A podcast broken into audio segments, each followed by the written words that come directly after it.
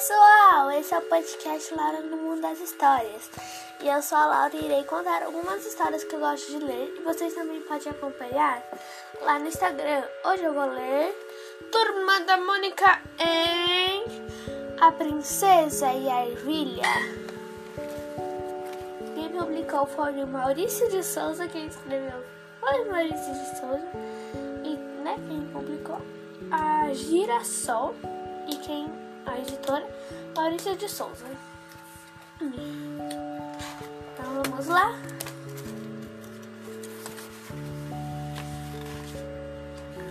Não, num reino distante havia um príncipe que queria muito se casar, mas para isso sua noiva precisava ser uma pessoa da realeza, uma verdadeira princesa. A dúvida era como o príncipe iria descobrir uma princesa de verdade. Ele resolveu consultar a mãe, a rainha, um dia. Enquanto os dois passavam pelo lindo jardim do castelo, o príncipe perguntou: Como saberei se a minha escolhida é uma verdadeira princesa? Se ele tem mesmo sangue real?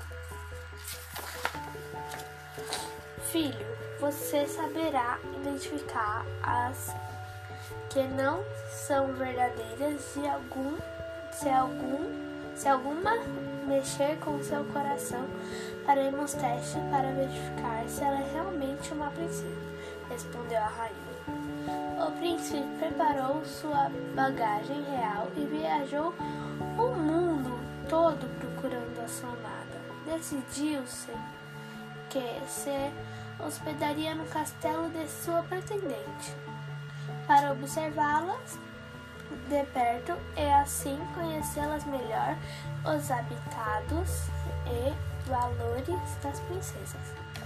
Chegando lá, ao primeiro reino, foi recebido pelo rei e sua filha. A moça era muito bonita e delicada, mas alguma coisa não convenceu o príncipe da sua real condição. Ele chamou-a para um passeio pelo reino, pelo reino, para conhecer mais do povo daquele lugar.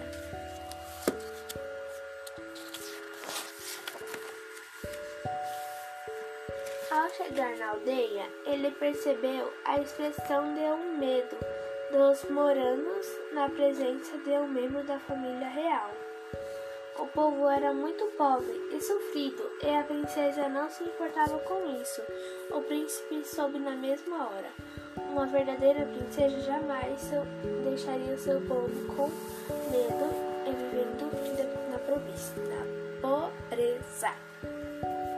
Então decidiu partir para o segundo reino, que era famoso por ter muitos luxos e pombas Diziam que lá as pessoas eram saudáveis e felizes. Acho que lá encontrarei uma verdadeira princesa, pois aquele reino de que tanto falo, com certeza sabe tratar seus súditos direito, diferente desse aqui.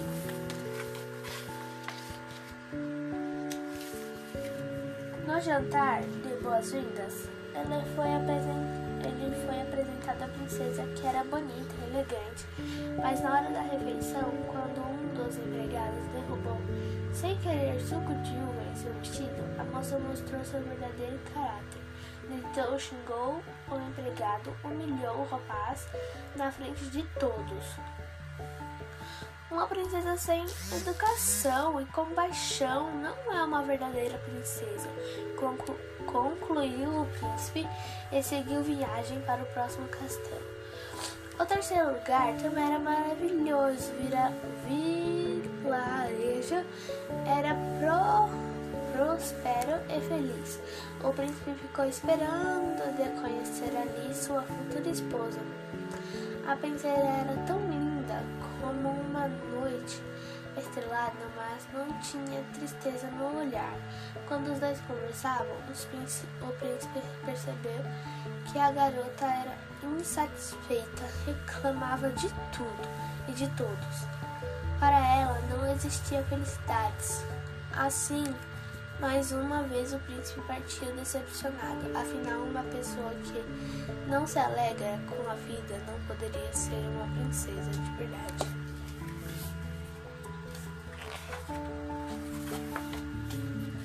E o príncipe contou, continuou visitando muitos reinos, mas sempre descobria as pretendentes não eram princesas de verdade.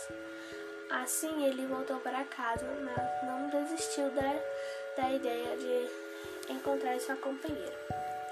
Então, numa noite de tempestade, bateram à porta do seu castelo. Quando abriram, viram uma jovem, ensopada pela chuva, com o sapato todo descolado e os cabelos embaraçados. Ela pediu para dormir lá e afirmou ser uma verdadeira princesa. O rei, a rainha, o príncipe e os empregados olharam a moça com, com desconfiança, mas ofereceram de bom grado e hospitalidade.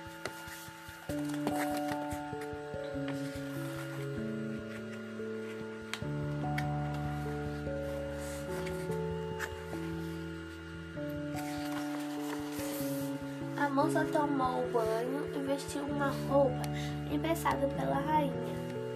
Quando entrou na sala de jantar, todos olharam admirados. Ela ema, emanava beleza e formosura. Os sartos caíram bem. Nossa, nossa, hóspede parece uma princesa, comentou o príncipe. Calma, meu filho, lembre-se, beleza, elegância já nos encantarão antes. Mas notem como essa moça come feito uma verdadeira princesa, exclamou o rei. Depois do jantar, o príncipe convidou a moça para conhecer o interior do castelo. Enquanto caminhavam, ela contou sobre sua aldeia, que conhecia e ajudava seus súditos e se preocupava, se preocupava, se preocupava com o bem de, de estar todos de seu povo. Admiro com a bondade da moça. O príncipe chamou a rainha e disse que não tinha mais dúvidas. Havia encontrado sua princesa, mas a rainha faria ainda o último teste para saber se a jovem era realmente uma princesa.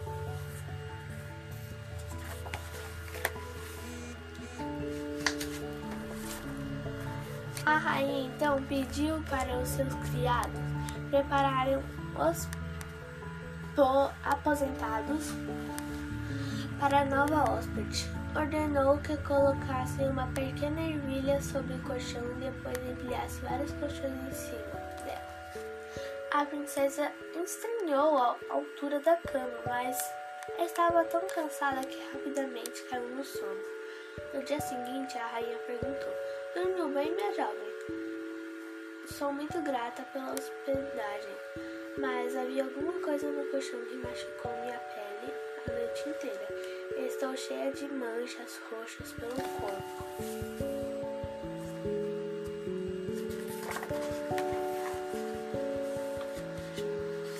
A rainha teve então certeza de que ela é uma verdadeira. Só alguém de sangue real teria uma pele tão delicada e sensível.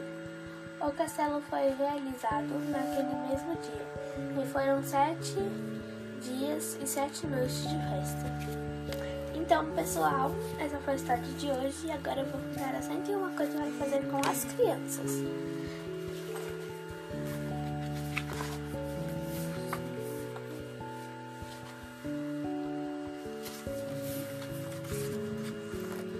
Façam mais piqueniques juntos com direito a toalha, xadrez e cesta cheia de gostosuras. Então, pessoal, essa foi a história de hoje. Espero muito que tenham gostado.